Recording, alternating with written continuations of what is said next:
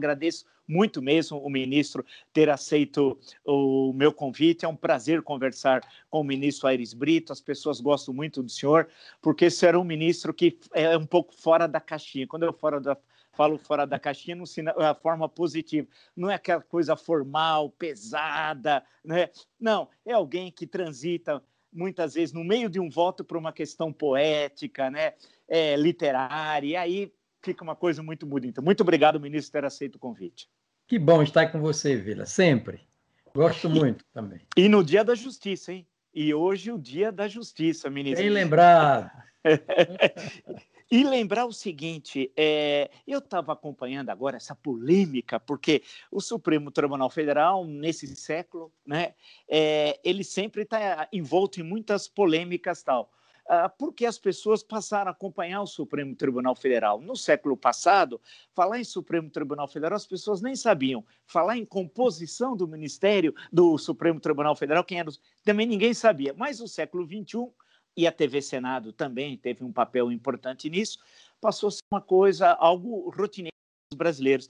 E eu pergunto para o senhor justamente sobre a votação sobre a questão. Eu estava lendo aqui a Constituição, eu vou tomar liberdade de ler essa passagem para quem nos acompanha, ministro, que é o artigo é, 57, parágrafo 4.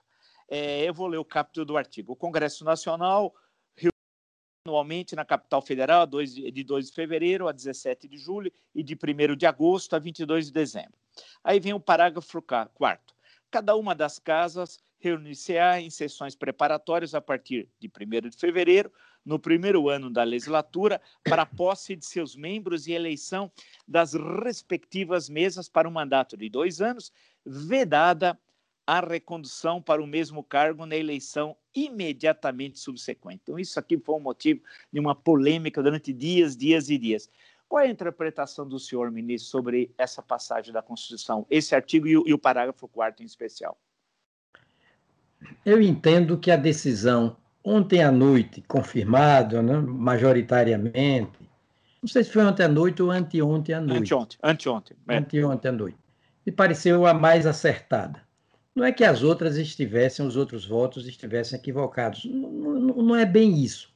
Às vezes, é por incrível que pareça, eufonicamente, às vezes a opção ali é entre o certo e o certo.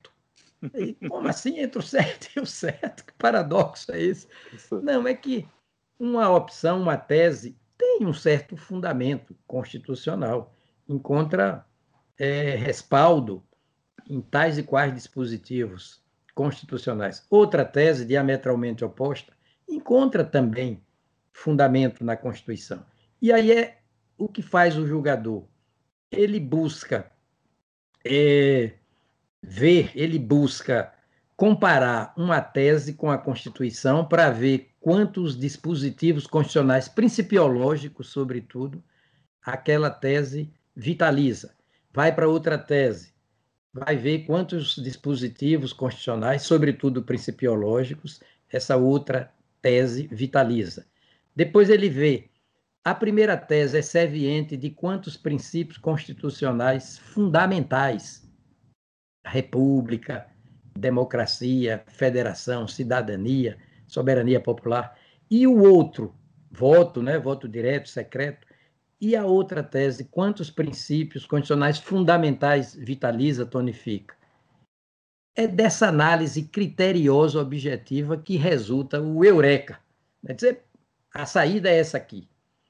Então, é por isso que a decisão majoritária e plenária tão plenária quanto majoritária, vem é, fortalecida, robustecida. Na verdade, Vila, se você me permite, tudo Sim. ficaria mais fácil de entendimento se nós fôssemos a origem do caso. A origem está na emenda constitucional do governo Fernando Henrique, a emenda constitucional 16 de 1997, que alterou a Constituição, emenda, não é para isso mesmo, a fim de possibilitar a reeleição do presidente da República para o período subsequente, imediatamente, que era proibido. Era proibida a reeleição. Aí foi que se disse: olha, já que essa emenda foi aprovada, ela, ela impactou o sistema constitucional para é, introduzir nele uma assimetria.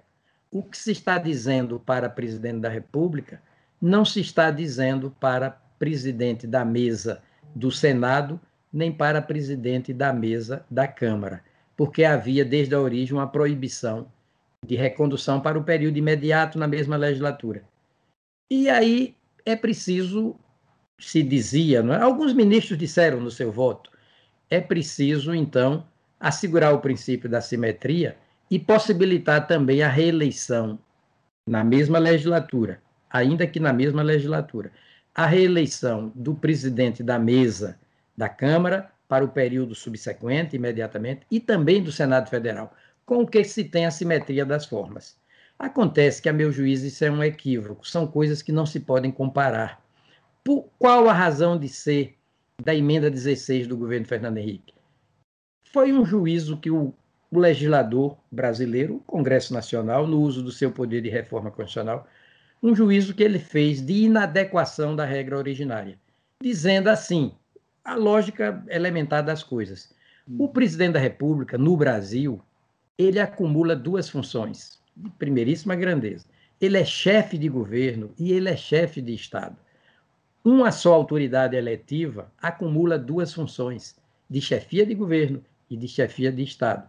Então, é razoável que se franqueie, que se possibilita essa autoridade postular um segundo mandato consecutivo, para até dar continuidade a um governo que ao eleitorado pareça virtuoso. Ora, não é o que se dá no âmbito do legislativo. O legislativo não unifica funções, desmembra.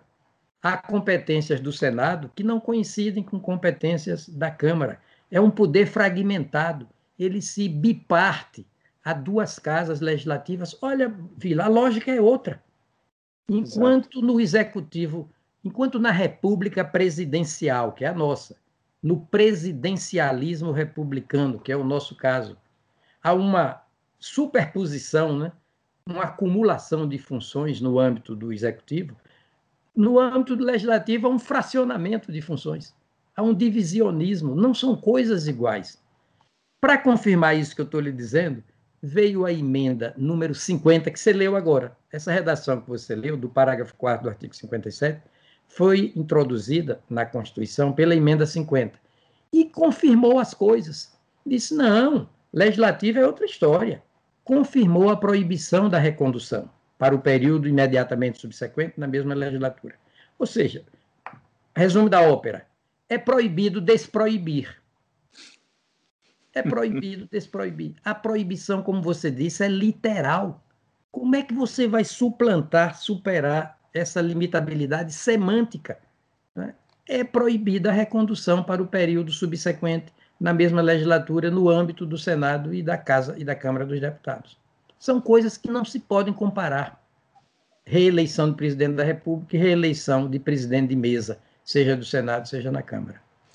Aí, é perfeito. Eu estava. Ah, tem uma questão, ministro, claro que nós vivemos um momento atípico, né? É, a pandemia uh, obriga as telereuniões tal, uh, como é, tendo em vista a situação grave que nós vivemos. Mas o regimento, a questão da ordem dos votos, outra polêmica sobre essa questão. Outra polêmica. Sobre, a questão da ordem dos votos. Eu estou com o regimento interno nessa edição aqui de comemorativa de 120 anos, é quando era o ministro César Peluso, o presidente do STF. Então tem essa edição bonita aqui. Diz o seguinte. Igual o artigo... a essa, olha. Aí, a verdade. O artigo 135 é, diz o seguinte: é, para quem nos acompanha. O concluído o debate oral, o presidente tomará os votos do relator, do revisor, se houver, e dos outros ministros na ordem inversa de antiguidade. Os ministros, diz o parágrafo 1 do artigo 135, poderão antecipar o voto se o presidente autorizar. Encerrada a votação, parágrafo 2, o presidente proclamará a decisão. Não vou continuar. Mas a questão que se coloca para quem nos acompanha é, é, é, que sempre a votação é do mais novo para o mais velho. Né? Isso. E primeiro votando o relator. Para que é, esse é o espírito do regimento, os mais antigos não influenciam o voto dos mais novos. Né? É isso mesmo. Grosso modo. Porém, nessas votações, agora como nós estamos assistindo, isso não ocorre, porque a revelação dos votos vem quando os ministros depositam o, os seus votos. Não há uma contradição aí, ou é preciosismo meu?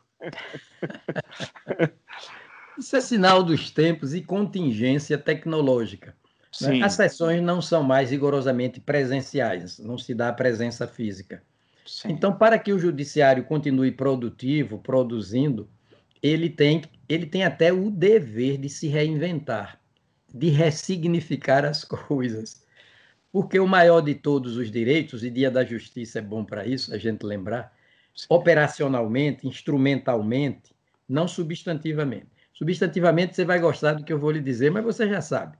O maior de todos os direitos, materialmente, substantivamente, é a liberdade de expressão. Né? A liberdade de expressão é a maior expressão da liberdade. Porém, operacionalmente, instrumentalmente, o maior de todos os direitos fundamentais é o acesso ao poder judiciário. Há um judiciário independente politicamente e composto de magistrados autônomos tecnicamente, e um judiciário que é obrigado a ficar equidistante das partes. E é um judiciário desarmado.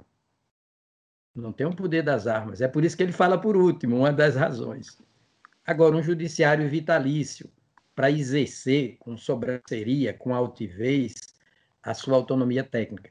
Mas você disse bem, quem primeiro vota é o mais novo, no uso da sua autonomia técnica, e para que ele não seja influenciado pelos mais velhos. Ele é o primeiro a votar.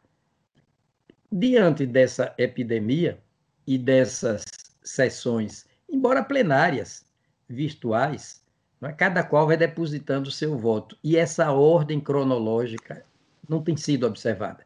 Isso é grave o suficiente para invalidar uma votação, um julgamento? Eu entendo que não. Isso é contingência. Não, não pode deixar de ser. Senão, pode paralisar o judiciário, a soberba. Olha, o que faz o judiciário, que tem feito? Tem produzido mais, Vila.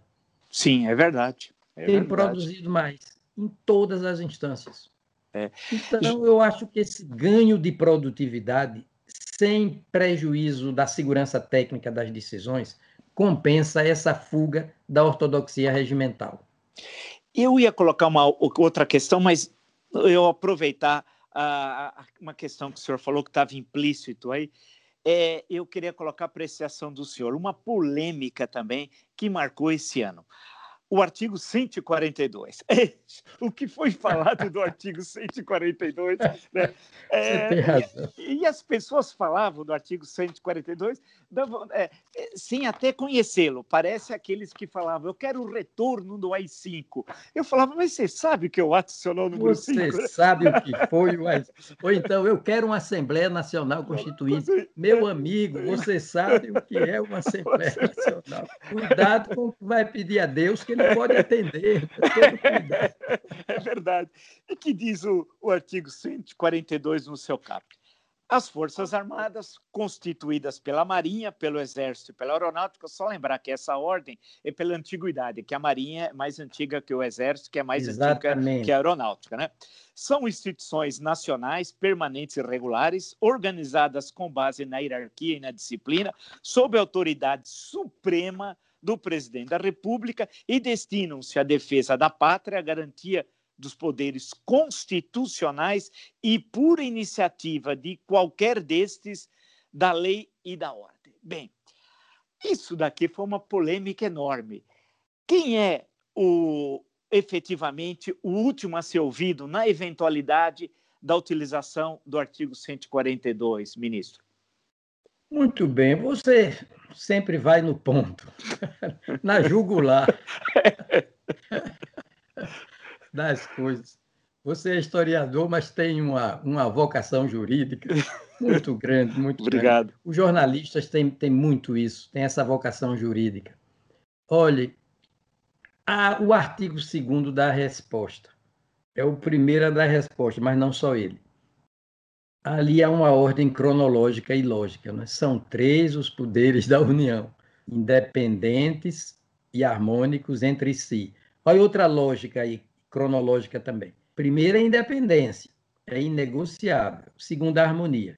É desejável. Mas se você tiver que sacrificar um dos dois princípios, você sacrifica o da harmonia, em prol da. Eventualmente, não é episodicamente. Sim, claro. Por pouco tempo, em prol da independência. Independentes e harmônicos entre si. Aí vem a ordem que nos interessa: o legislativo, o executivo e o judiciário. São três funções. A primeira, a legislativa. Ninguém é obrigado a fazer ou deixar de fazer alguma coisa, senão em virtude de lei. Né? Artigo 5 número 2 da Constituição. E depois da lei posta, vem o executivo, que se chama executivo por executar de ofício, sem provocação de quem quer que seja, diferente do judiciário, executar a lei. Baixar decretos e regulamentos para fiel execução da lei, expedir medidas provisórias com força de lei, sancionar projetos de lei, vetar projetos de lei, iniciar com privatividade a iniciativa, iniciar certas leis, né? certos projetos de lei são de iniciativa privativa do Poder Executivo. Então, o Poder Executivo é um gravitar mesmo em torno da lei. Então, vem em segundo lugar. Terceiro lugar, é preciso uma instância que diga, no mínimo, se o legislativo legislou de acordo com a Constituição e se o executivo executou de acordo com a lei, baixou decretos e regulamentos para fiel execução da lei, por aí vai.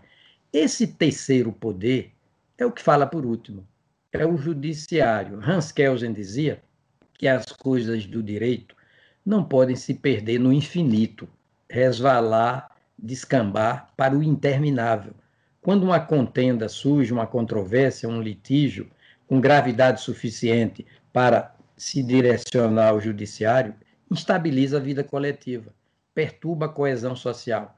A paz social fica em banho-maria. É preciso que um poder equidistante, desarmado, que atue com, com autoridade técnica, é? vitalício no exercício do, do seu cargo para não ficar refém da opinião pública.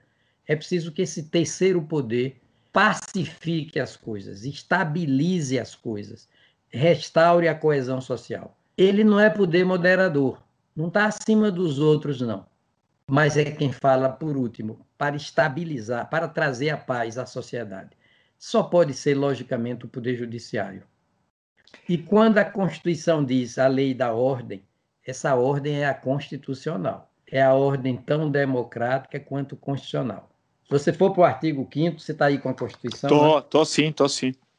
Inciso 42, sim. você vai ouvir e vai ler. Você vai ler o 42 dizendo assim, do artigo 5 Esclarece tudo. É, um momentinho. É o 44. É o 44. Tá Vou ler. Constitu... Olha a reação severa da Constituição, viu? Olha como a Constituição reage. Constitui crime inafiançável e imprescritível a ação de grupos armados, civis ou militares. Olha, civis ou militares é contra. Vem o que interessa: a ordem constitucional e o Estado democrático. Contra a ordem constitucional e o Estado democrático. Você vai para o capítulo das Forças Armadas, que você leu, você leu o, 40, o 142, não foi isso? Exato, exato, exato. Isso. Quando você vai para esse artigo 142, ele faz parte de um bloco de normas constitucionais um bloco cujo nome é o seguinte, cujo título é o seguinte. E isso explica também muitas coisas. É 142. Um momentinho. Está claro. aqui. Título número 5. Da defesa do Estado e das instituições democráticas.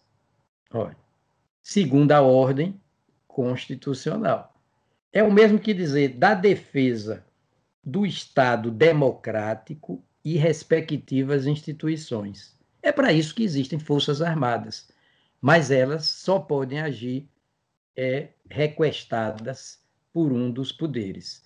E na eventualidade de conflito entre os poderes, o que dá a última palavra, isso é signo de, de democracia consolidada e de civilização avançada. É o poder judiciário. Olha, Vila, você se orgulha do seu país quando você para. Já conversamos sobre isso. E você diz assim: no meu país não se pode impedir a imprensa de falar primeiro sobre as coisas. Aí eu acrescento, nem o judiciário de falar por último.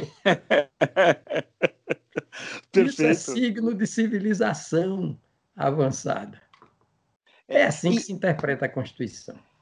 Aí, justamente, é, é, é, olhando o artigo 5 o 44 aqui, como o senhor lembrou e leu, Tom, constitui crime inafensável, imprescritível a ação de grupos armados, civis ou militares contra a ordem constitucional e o Estado brasileiro. Como é que o senhor, e aí o senhor falou como o judiciário é um poder desarmado, assistiu e interpretou aquele bombardeio, foi, foi com rojões, mas simulava morteiros, né? da sede do prédio sede do Supremo Tribunal Federal. Com extrema preocupação, não só pela, pela ação física em si, de predação, de ameaça às instalações, à integridade física do tribunal e até as pessoas dos magistrados e familiares, houve ameaças explícitas, Sim. mas a carga simbólica disso. Nós temos uma ordem constitucional, não é uma constituição que tem uma lógica própria. E, e, e corresponde à Constituição a um sistema ordenado. Um sistema ordenado. Sistema é conjunto ordenado de elementos segundo uma perspectiva unitária. Essa perspectiva de unidade, objetivamente, é a Constituição. Mas a perspectiva unitária, organicamente, institucionalmente, é o Poder Judiciário. E no âmbito do Poder Judiciário é o Supremo Tribunal Federal. Quando você ataca o Supremo, subjetivamente, organicamente, institucionalmente, está atacando o Supremo, está atacando o Poder Judiciário e mais de perto o Supremo. Mas objetivamente é a ordem constitucional que está sendo atacada. É o direito brasileiro na sua lógica interna e na sua supremacia que está sendo posto em xeque, está em risco. O Supremo é o símbolo não é, da, da, da da Constituição objetivamente considerada. É por isso que é o guardião maior. Artigo 102, cabeça. O que é que compete ao Supremo? Precipuamente, acima de tudo, antes de tudo, você sabe, a guarda, a da, guarda da Constituição. A ordem constitucional fica ameaçadíssima.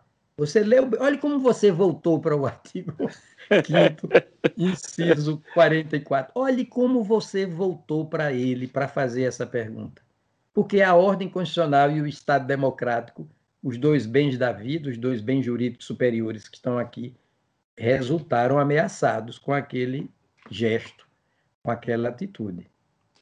É, o senhor, em certo momento da nossa conversa, fez referência os ministros são vitalícios. No caso brasileiro, diferente da Suprema Corte Americana, há um, há um limite que antes era 70 anos e depois, por uma emenda constitucional, foi estendido até os 75 anos de idade. Bem, uh, muitos falam é, que deveria ter mandato, tal qual em alguns países da Europa, um ministro do Supremo, 9, 10 anos.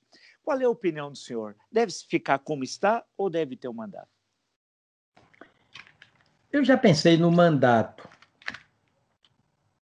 para comparar com a vitaliciedade. Hoje, mais amadurecido na vida e tal, não que antes eu me pronunciasse pela supremacia, superioridade objetiva, pela vantagem comparativa do mandato, mas hoje eu entendo que é melhor mesmo a vitaliciedade. O modelo norte-americano é melhor, com aquela diferença. Lá a, a, a vitaliciedade é literal. Enquanto vida tiver desde que passe pelos exames médicos que são periódicos lá. Cada ministro se submete periodicamente a exames de caráter médico para ver se eles têm condições de continuar. No Brasil, não, é uma vitaliciedade mitigada, até que atinja a faixa etária de, atualmente, 75 anos. Eu prefiro esse modelo, porque a vitaliciedade faz o judiciário é, mais altivo, mais independente politicamente e mais autônomo tecnicamente. É, a vitaliciedade é elemento da, do exercício do cargo com mais equidistância, a vitaliciedade. Claro que eu defendo hoje a tese de que, por força da importância crescente do judiciário no mundo todo, não é só no Brasil, não. O judiciário tem que dar satisfações ao público, o que não significa cortejar a opinião pública. Não é isso, não é cortejamento da opinião pública, porque aí seria ficar refém da opinião pública, seria jogar para a plateia. Porque quando você precisa de mandato, de certa forma, você fica refém da opinião pública. Né? Quando precisa de mandato. Se o mandato for renovável. Não sendo renovável, não existe esse risco, não. Então, como dar satisfação à opinião pública no âmbito do judiciário?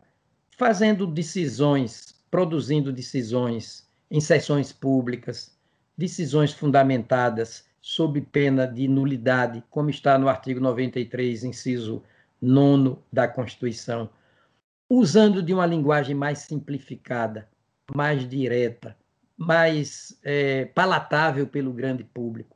Porque, senão, se o, o judiciário não se fizer até mesmo didático nas suas decisões, até mesmo didático, tornando suas decisões socialmente palatáveis, inteligíveis, ele pacifica, ele existe para pacificar né, os ânimos, estabilizar a vida social. Ele pacifica as coisas no plano formal, no papel, vida pensada, mas não pacifica na vida vivida no plano concreto, empírico. O litígio prossegue vida fora, embora resolvido formalmente ali nos autos. O judiciário precisa entender isso, que ele é estabilizador da vida coletiva, não só nos autos, mas também no cotidiano existencial da gente. Mas, Perfeito. respondendo objetivamente à sua pergunta, eu persistiria no modelo atual, com outra modificação pontual de aperfeiçoamento. Tem uma questão, ministro, que me incomoda muito, que são as sucessivas emendas à Constituição. Muitas vezes, cada governo, quando assume, ele transforma a Constituição como se fosse no seu programa de governo, aí envia um conjunto de emendas. Aí o novo governo, quatro anos depois, no caso de não reeleição, tem o seu programa de governo e quer alterar a Constituição. Então, a Constituição, que tem mais de uma centena de emendas, e ela tem de vida tão curto, pouco mais de 30 anos, ela acaba se transformando no programa de, do governo de plantão, porque daqui a alguns 3, 4 anos vai, vai sofrer mais alterações. Isso não incomoda o senhor? Eu sei que ela, ela é maleável, as mudanças, o, o constituinte originário pensou nisso, mas não há um excesso no número de emendas constitucionais? Ah, eu a Constituição tem sido vítima de subinterpretações interpretações acanhadas, pedestres, técnicas. E muitas vezes, ali onde se diz é preciso mudar a Constituição para implantar tal e qual programa de governo, não é verdade, não há necessidade. A Constituição alberga, sim, aquele novo programa de governo. Eu me lembro, Vila, de Carlos Mário Veloso, o ministro, querido amigo, com quem oficiei no Supremo por alguns anos, muita honra para mim. Ele, há uns 10, 12 anos, ele mais até mais, ele fez uma crítica a essa freneticidade de emendas à Constituição, a esse exagero quantitativo de emendas. Ele fez uma, ele reagiu muito bem. Ele disse: "Olhem vocês, brasileiros, esta nossa Constituição está sendo assim freneticamente modificada não pelos seus defeitos, mas pelas suas virtudes. Ele enxergou até um certo, ele não disse isso, um certo boicote à lógica da Constituição. Ou seja, quanto mais você emenda a Constituição, quero crer que ele pensasse nisso também. Trivilia, banaliza né, a autoridade da Constituição. O, o grande público fica pensando que uma Constituição não é uma lei maior, não é a lex máxima, não é a Bíblia jurídica, não é a cartilha pela qual todos devamos rezar. A Constituição é uma lei como outra qualquer, passível de mudança a qualquer momento. Qualquer governo chega com sua Constituição na cachola. Em vez de o governante novo rezar pela cartilha da Constituição, quer que a Constituição reze pela cartilha dele. Você tem toda a razão. Isso é, é até é muito triste ver isso. uma Constituição democrática, uma Constituição civilizada como a nossa, proibitiva né, de todos os preconceitos, uma Constituição humanista, assim tão mexida. Deixem a Constituição em paz, deixem a Constituição respirar, para ela dizer para o que veio, e ela veio para tanta coisa boa.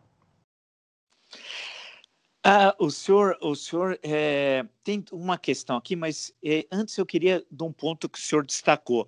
Nós estamos falando da questão da vitaliciedade dos ministros, a questão das formas, a da forma de indicação. Outra polêmica que esse ano também não é nova, não é nova, é antiga, mas a todo momento ela aparece a, a forma de indicação. Nós seguimos o modelo norte-americano, né? E há uma sabatina por parte do Senado Federal indicado pelo presidente da República. O senhor é a favor da manutenção, porque alguns querem fazer uma indicação, uma espécie de lista tríplice. É, o Supremo indicaria um nome, a OAB outro, o Ministério Público outro, ou outras formas que alterassem o que é determinado pela Constituição. Qual é a opinião do senhor sobre isso? Olha, até que isso é viável. A Constituição não é perfeita. Aqui e ali, pontualmente, topicamente, no varejo, ela tem alguns defeitos. Mas no atacado, na sua estruturalidade normativa, ela é muito boa. Se ela fosse bem aplicada, inclusive nesse tema, não precisaria de mudança. Porque a escolha de um ministro do Supremo é bem simbólica, bem representativa do que chamamos, né, todos nós chamamos, de sistema de freios e contrapesos. Né? a Constituição equilibra a, a, a, quantidade e a qualidade das competências de cada poder e faz com que um poder é, atue junto ao outro para a perfectibilidade de certos atos. Então, indicar um ministro do Supremo é um, um, uma fase, um, um aspecto central da vida institucional do país, sobretudo da vida republicana e também federativa. Então, o que diz a Constituição? Tudo começa com o presidente da República. As três instâncias de poder se entreolham e se interpenetram e interagem para consumar, para aperfeiçoar o ato de escolha de um ministro supremo. Então, ele escolhe, é uma escolha provisória, indica um nome, é indicação, que faz uma, uma das casas legislativas, portanto, o segundo poder da República, o legislativo aprecia o nome indicado pelo chefe do primeiro poder, do poder de origem, poder executivo. E nessa arguição de que você fala, chamada de sabatina, usualmente, deve haver todo o empenho, toda a competência do, do Senado, é? Toda a seriedade, é? Toda a responsabilidade para ver se o nome indicado está à altura do cargo a preencher da função a desempenhar. É? Então, teoricamente, não está errado. O modelo norte-americano não é ruim. Eu tenho dito assim: se ele, se o legislativo aprovar via Senado, o, é comunicada a aprovação em duas instâncias. Aí já é regimental, em duas instâncias, regimentalmente se diz isso. Pela Comissão de Constituição e Justiça inicialmente e pelo plenário do Senado no segundo momento. O nome volta para o presidente da República, digamos, com a chancela do Senado. E o presidente expede o decreto de nomeação. Entra em cena o terceiro poder, sistema de freios e contrapesos, interpenetração de poderes, que é o próprio judiciário via é, é, Supremo Tribunal Federal. Marca o dia da posse. Agora, vem o mais importante. Consumada a posse, um ciclo se fecha né? e outro se abre. O, nome, o empossado entra imediatamente no exercício, imediatamente, e tem o dever de cortar o cordão umbilical com as esferas políticas anteriores para ser fiel à sua função, à sua instituição, fiel ao direito. É dever de ofício mesmo cortar esse cordão umbilical cessa tudo que a antiga musa canta que outro valor mais alto se levanta. Camões. Camões, estamos lá nos Lusíadas. O ministro Marco Aurélio tem uma frase Sim. tão boa, ele diz, não se é grato com a toga. Perfeito. Muito bem dito pelo ministro Marco Aurélio. Perfeito. É. é tem uma questão, é, o senhor disse que justamente o judiciário pacifica, né? Mas há, nessa tensão que o país vive, e nessa década que está terminando, ah, nessa segunda década do século XXI, é, é um fenômeno que já vinha ah, ocorrendo no Brasil, mas se aprofundou nessa segunda década, a judicialização da política. Tudo termina no STF. E aí fica aquela pressão, aí boato daqui, boato de lá, alguém disse que vai ser sabotado, ou que isso já está combinado. Como é que o senhor analisa isso? Porque, como é que, o, será que o Supremo, porque para mim, não sei se eu estou enganado, ah, o Supremo deveria tratar das questões estritamente constitucionais, mesmo, estrito senso, né?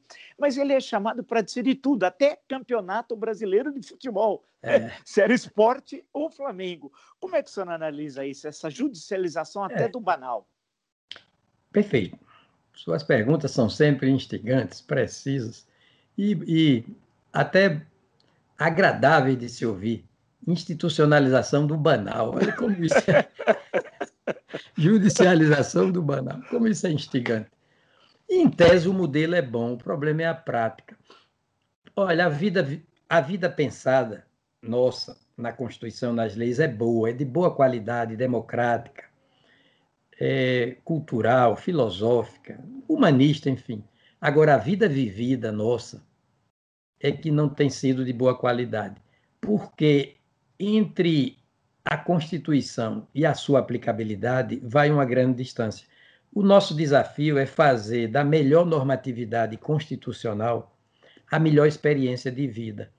Nós temos meio caminho andado, a boa normatividade constitucional no atacado. O segundo, a segunda metade do caminho é que está demorando, é a gente é, alcançar a melhor experiência jurídica de vida. O ministro Marco Aurélio, outra vez, valendo-se de uma, de uma figuração, é, ele disse muito bem, ele disse, valendo-se até de uma, de uma nova metáfora, ele disse, é preciso fazer da Constituição um corpo vivo. Trazer a Constituição para o cotidiano, tonificá-la, robustecê-la, aplicá-la com fidedignidade, até com devoção, porque ela é intrinsecamente boa. Eu o nosso desafio é esse, Vila, é, é sair da, da melhor normatividade para a melhor experiência. E aí, você falou nos 32 anos de Constituição, Sim. esse marco, e você teve cuidado de dizer que é uma Constituição nova. Porque você certamente faz a distinção muito lúcida entre vida com V minúsculo, que é a sua e a minha individualmente, e aí o marco dos 32 anos pode ser longo, e a vida com V maiúsculo, que é o tempo histórico, você é historiador, que é a vida da coletividade. Exato. Aí esse vida com V maiúsculo, que nos serve de entorno, que nos antecedeu, vai nos suceder, e aí o marco dos 32 anos ainda é curto. Principalmente porque a Constituição é muito é muito rica de princípios. Né? O que a filosofia chama de valores, o direito chama de princípios. Né? A justiça, hoje mesmo, a justiça, Vila, é um valor filosófico. Tanto que na antiguidade grega se dizia que os quatro valores que mais conferiam significado, grandeza, propósitos à vida humana, os quatro eram bondade, verdade, beleza e justiça. Afunilava para a justiça. Você vai para o preâmbulo da Constituição e, filosoficamente, diz que há seis valores supremos de uma sociedade pluralista, fraterna e sem preconceitos, literalmente. Quais são esses seis valores? Aí vem liberdade, igualdade, segurança, bem-estar, desenvolvimento e o ponto de arremate, justiça. Olhe como a justiça é uma espécie de valor síntese. Né? E tanto que a palavra jus, o, o prefixo latino jus, ou o substantivo jus, é tanto sinônimo de direito quanto de justiça. Jus é tanto sinônimo de direito quanto de justiça. E a justiça tanto é uma instituição, um aparelho, o poder judiciário. Você diz, vou bater as portas da justiça. Você está dizendo, vou bater as portas do judiciário. A função do judiciário, fazer justiça, empresta o nome a ele. O poder judiciário é sinônimo de justiça. E justiça é esse valor que corresponde à síntese não é? do Estado democrático de direito e do Estado de direito democrático. Estado de justiça é uma espécie de ponto de unidade entre o Estado democrático de direito, que é mais formal, e o Estado de direito democrático, que é mais substancial. Ou seja, construir uma sociedade livre, justa e solidária é saltar quanticamente para um Estado de justiça. Todo mundo quer o império da justiça. Hoje é o dia da justiça. Né? Exato, exato. É, justamente, todos querem, pegando esse gancho do senhor, quando a gente pega o, o, estuda o relatório do presidente do Supremo Tribunal Federal, o relatório anual, o que chama atenção, entre outras coisas, é o número de processos que o Supremo é obrigado a julgar, muitas vezes acima de 100 mil. É uma loucura. Né? É, aí nós temos as duas turmas, formada por cinco ministros, o presidente não faz parte de nenhuma das turmas. Tal.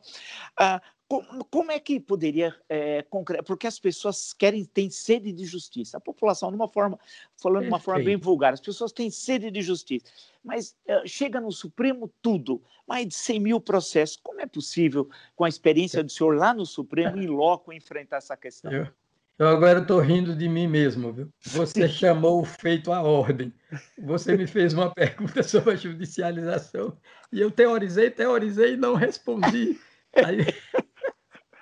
Aí, mas não foi, não foi fuga intencional, não, da sim, resposta. Sim, Foi sim, viagem, sim. eu viajei demais. Olha, é, nós sabemos que há muitas razões para esse excesso de judicialização. Uma delas é porque essa Constituição veio depois de 21 anos de governo militar, de um regime ditatorial, de represamento de demandas por justiça, é? no plano dos direitos fundamentais, das liberdades fundamentais. E quando a Constituição abriu as portas, aí as pessoas com suas liberdades, sobretudo elas fundamentais represadas, vieram que vieram buscar a forra na justiça. Depois, a internetização da vida trouxe muitos fenômenos, muitas consequências. Vamos aqui pensar, vamos os dois juntos. É, trouxe a sectarização.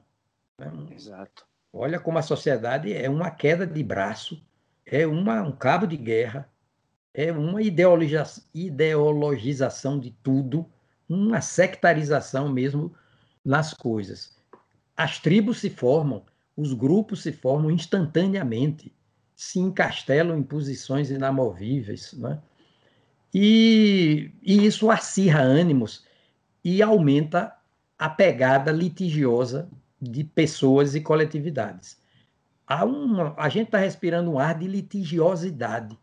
Estamos substituindo a virtude do dissenso, que é no plano objetivo, é no plano das ideias, pelo defeito do confronto, que é no plano subjetivo, personalizado. Né? Então, há um, o direito brasileiro, por outro lado, por efeito do Estado anterior de ditadura, prodigalizou as ações, criou muitas ações. Só na Constituição você tem as ações diretas de inconstitucionalidade, as ações declaratórias de constitucionalidade, tudo em, em sentido abstrato. Você tem ação de controle, é, ação de, de, de, de, O nome técnico é ADPF ação de descumprimento de preceito fundamental. E no plano subjetivo, você tem habeas corpus, mandado de segurança, mandado de injunção, ação popular, né? habeas data, tudo na Constituição, imagine nos códigos. E um número de recursos a perder de vista. Nós precisamos corrigir isso, diminuir esses recursos, diminuir os prazos.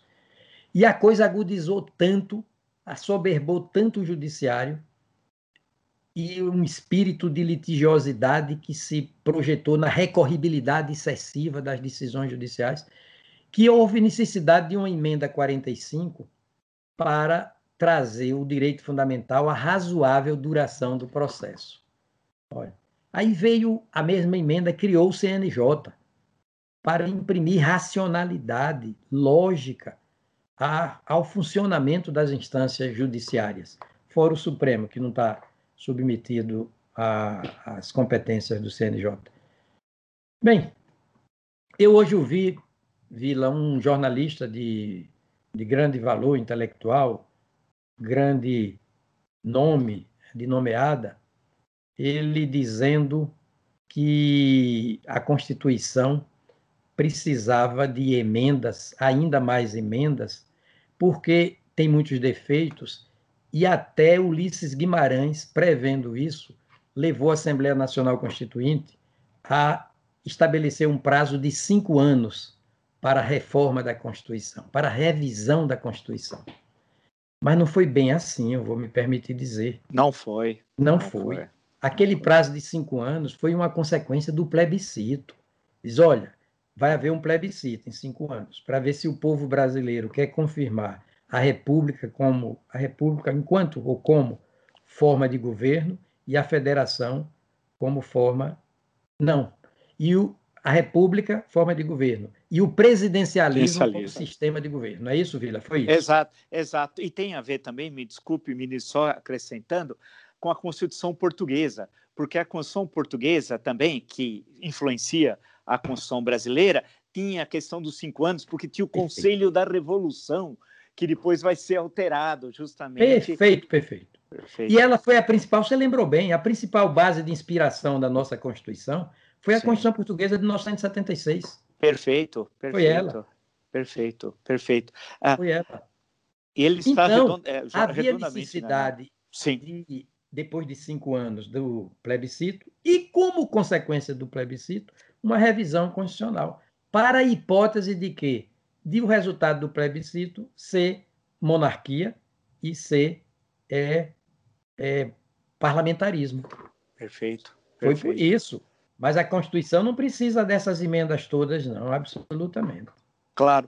Tem uma, uma, uma questão, já para não ocupar muito o senhor, porque conversar com o senhor é um enorme prazer, mas eu me lembrei de uma coisa aqui, até anotei aqui. Um, um, um, clássico do autoritarismo brasileiro do século XX, provavelmente alguém que tenha mais influenciado o Estado brasileiro, na minha interpretação, é Oliveira Viana. Em um dos seus livros, O Idealismo da Constituição, ele faz uma crítica severa da Constituição de 1891. A primeira edição é no final dos anos 20. A segunda edição, nos anos 30, ele mistura com outras ideias correntes na Europa, aí já não me interessa. Mas a primeira edição, ele faz uma crítica severa à Constituição de 1891 e ao federalismo, que dá poder, segundo ele, mais ou menos usando uma imagem euclidiana do grande Euclides da Cunha, aos senhores do baraço e do cutelo. Então, a ideia que o poder no Brasil precisa ser central para controlar o mandão local, usando uma expressão da época, o mandão local. E aonde você vai obter justiça se não obtém no município, porque lá o mandão local controla, é na esfera, é na capital, no caso, a época, no Rio de Janeiro. Hoje se fala o inverso disso. Não sei se Exato. eu estou correto. Corretíssimo. Então, o que, que o senhor acha disso? Você tá, olha, veja como a vida muda as coisas. Como você é um historiador, você sabe que a Primeira República foi oligárquica. Sim. Tá? Dos coronéis, de Cutela e Baraço, etc é. respondendo pela Revolução Tenentista, para colocar ordem nas coisas. Hoje mudou tudo. Hoje, o que está acontecendo? Quais são os fenômenos recorrentes por efeito de internetização da vida, planetarização da, da comunicação social, o que se chama hoje de conectividade, né? essa comunicação planetária, tecnológica, digital, conectividade. Veja que fenômenos recorrentes importantes estão é, fenômenos estão ocorrendo, recorrentes esses fenômenos planetariamente. Primeiro, internetização da vida, é? comunicação online, inclusão digital em escala planetária, cada vez mais. Segundo, planetarização da ideia de democracia. Como a democracia se planetariza também como signo de civilização é, avançada. Até porque democracia só é radical numa coisa, não admite alternativa, né? Porque a alternativa para ela é ditadura. E ditadura não é alternativa, é barbárie, né? Sim. Então, olha a planetarização da democracia. A constitucionalização do direito. Isso é em todo lugar. A gente percebeu que bom mesmo, segurança jurídica máxima, é aplicar a lex máxima, é aplicar a Constituição, gravitar em torno da Constituição. Institucionalização das relações sociais. Como as instituições estão ganhando prestígio contra os atuais coronéis, contra os personalistas, os que fazem os que se tornam megafones do próprio umbigo. Né? E, e, com o tempo, é até triste dizer isso, as almas envelhecem mais do que os corpos. Né? É triste ver uma pessoa de alma é, ainda mais velha do que seu corpo.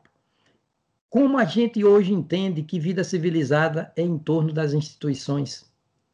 E com isso, houve uma, uma desconcentração do poder, republicanamente falando o poder executivo cada vez mais é obrigado a partilhar suas competências e sua liderança com o legislativo e com o judiciário. Essa republicanização da vida, três poderes gerindo a vida coletiva e não apenas um, que na prática se sente, quando deixado sozinho, um governante coroado.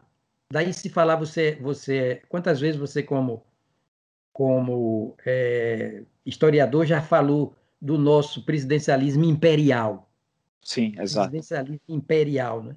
Então, republicanamente, o poder está se deslocando do executivo. Claro que o executivo será sempre central para o legislativo e para o judiciário.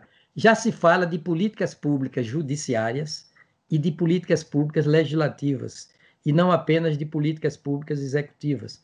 Eu hoje vi há pouco o governador do Maranhão dando conta à população do ajuizamento de uma ação. Não sei se você ia falar sobre vi, isso. Vi, vi. É você perfeito. Viu, né? é, e isso é da, é da, em relação à vacinação. A vacinação. Então, federalização da vida.